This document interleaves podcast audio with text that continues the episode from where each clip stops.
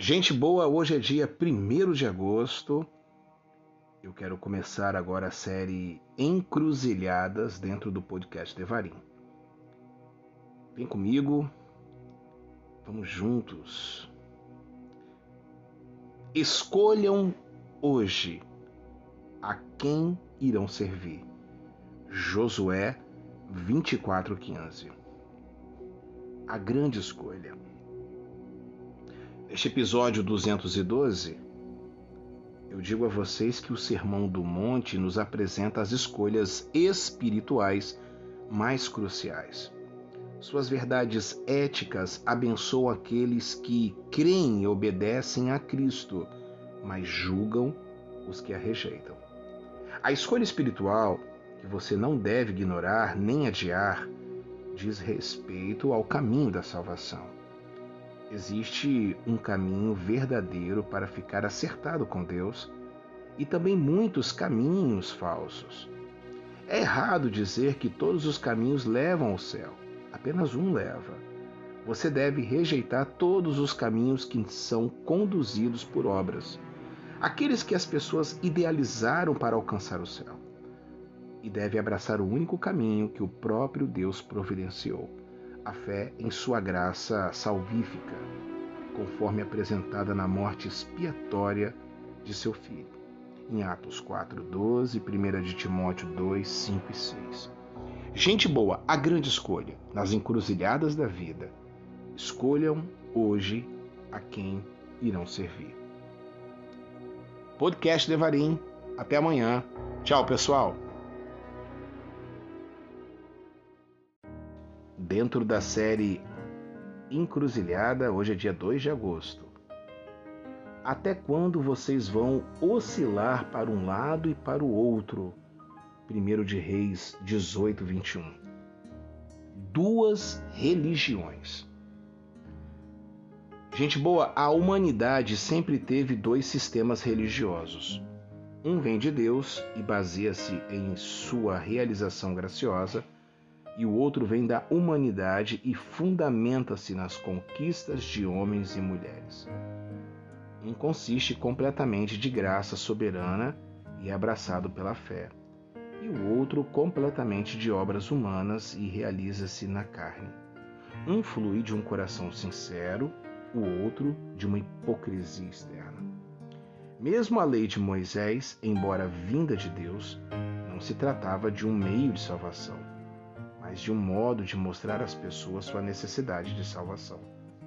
Portanto, ninguém será declarado justo diante dele, baseando-se na obediência à lei, pois é mediante a lei que nos tornamos plenamente conscientes do pecado.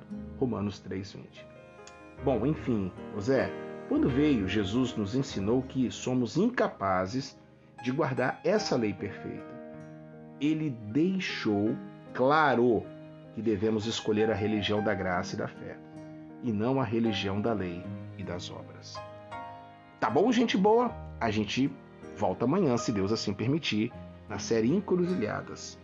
Que Deus te abençoe muito, muito, muito, muito. Amanhã eu falo sobre a porta estreita.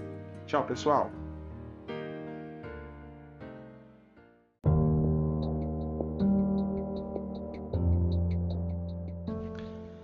Entrem pela porta estreita. Mateus 7,13. Olá, 3 de agosto. Hoje eu quero falar dentro da série Encruzilhadas, a porta estreita. Muitas pessoas admiram os princípios ensinados no Sermão do Monte, mas a maioria não segue. Muitos têm respeitado Jesus como um grande mestre, mas nunca o receberam como Senhor e Salvador. Isso porque elas deixam e deixaram de entrar pela, abre aspas, porta estreita, fecha aspas. A porta certa de Deus, a única que conduz à vida eterna. Repito, a única que conduz à vida eterna. A trilha para o caminho estreito da vida cristã é através da porta estreita do próprio Cristo. Eu sou o caminho, a verdade e a vida. Ninguém vem ao Pai se não for por mim. João 14,6. Eu quero te fazer uma pergunta, gente boa.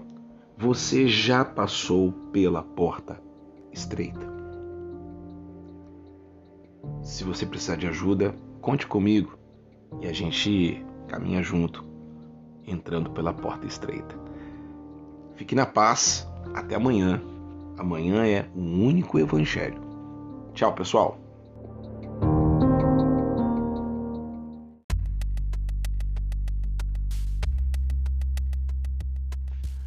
Não há salvação em nenhum outro. Atos 4:12. Hoje é dia 4 de agosto e eu quero falar sobre o único evangelho. Gente boa se testifica a outros que o evangelho de Jesus Cristo é o único evangelho, um único caminho para Deus. Você não está proclamando meramente sua própria visão acertada da religião, mas a revelação da verdade a verdade de Deus. Você não proclama o Evangelho de Cristo simplesmente porque o conhece, porque se encaixa bem à sua personalidade ou porque quer ser intolerante e exclusivista. Declara o Evangelho de Cristo porque é o único caminho de Deus para as pessoas encontrarem a salvação do pecado e também da morte eterna. Você proclama o Evangelho de Jesus como o único Evangelho porque ele disse: Eu sou a porta. Quem entra por mim será salvo. João 10, 9. Você testifica esse evangelho porque concorda com Paulo apóstolo. Há um só Deus, um só mediador entre Deus e os homens, um homem Cristo Jesus. 1 de Timóteo 2,5. Bom, você está, portanto, em boa companhia e sobre uma base sólida quando testifica o único caminho da salvação divina para os que não conhecem a Jesus Cristo. Se liga, gente boa, um único evangelho. Não existe outro. Tchau, pessoal.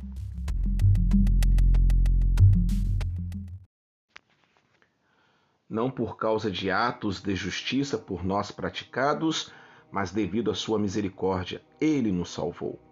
Tito 3:5. Gente boa, entrar pela porta. Quando entra pela porta estreita da salvação, você deve fazê-lo sozinho uma catraca talvez represente melhor o conceito de porta estreita.